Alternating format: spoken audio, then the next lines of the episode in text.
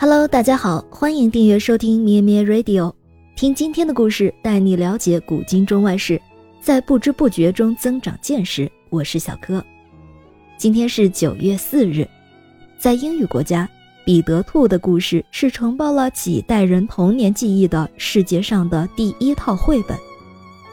它是英国家喻户晓的国民 IP，被媒体称为祖母曾经喜爱的童话形象。几乎每个家庭都给孩子买过。自1902年问世以来，彼得兔的故事被翻译成了三十多种语言，全球总销量超过了1.5亿册。那么，你知道彼得兔的绘本是怎样来的吗？这呀，其实和彼得兔的作者碧亚翠丝·波特小姐在1893年9月4日那天偶然遇到的一件事情有关。这位波特小姐呢，出生在伦敦的一个富商家庭。她没有去上学，而是由父母请回来的家庭老师来教她。她虽然有个弟弟，但是弟弟后来被送到寄宿学校去读书，所以波特小姐从小很少有机会与同年龄的其他小孩一起玩耍。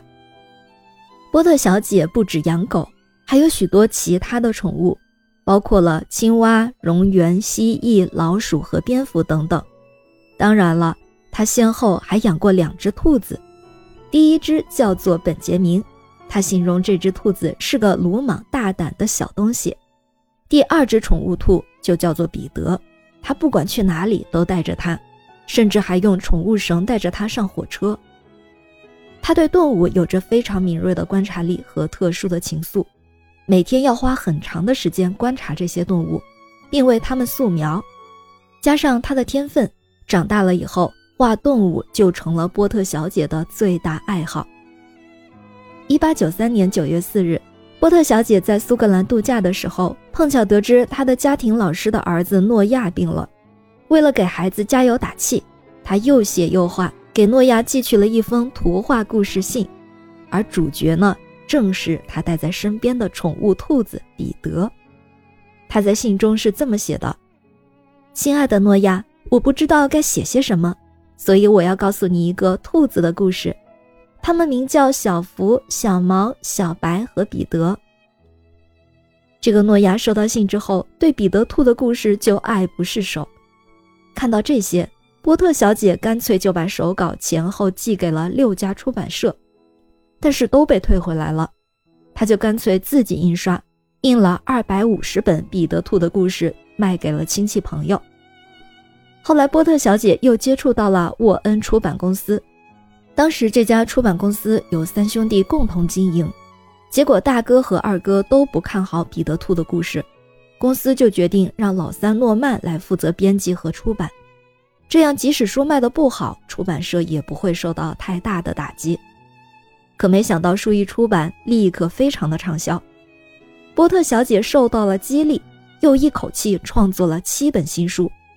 波特小姐也因为和诺曼在事业上的合作日久生情，两人坠入了情网。诺曼就向波特小姐求婚了，但是诺曼家的身份地位都不够高，波特小姐的父母反对他们结婚。可是波特小姐不顾父母的反对，还是坚持和诺曼订婚。谁知天不遂人愿，订婚后才几个星期，诺曼就因白血病去世了。从此以后。波特小姐远离伦敦，很多的时间都待在她买下的一座农庄里。她与乡野自然为伴，专心创作，每隔一两年就有新书出版。后来有开发公司呢要收购她农庄所在的大片土地，当地的农民多半都是佃农，没有土地所有权。为了保护自然环境，波特小姐挺身而出，用高价抢标买下了这一大片土地。使这片土地免遭开发商的破坏，他自己也在这场事件中遇到了自己新的爱情，与土地中介商威廉结了婚。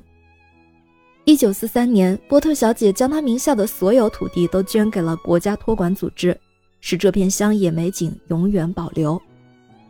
波特小姐为世人一共留下了二十三本童书绘本。但不为人知的是，他其实还是一位在英国广受尊崇的真菌学家。他曾经深入地观察第一，画了无数的第一和真菌图，提出第一是藻类与真菌组成的共生植物的先驱之一。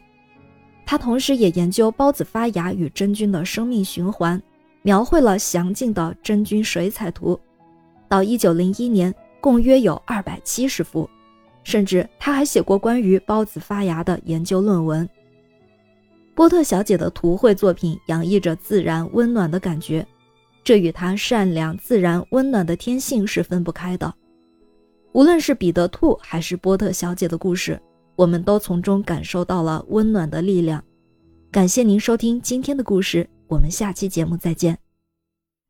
咩咩 Radio 陪伴每一个今天。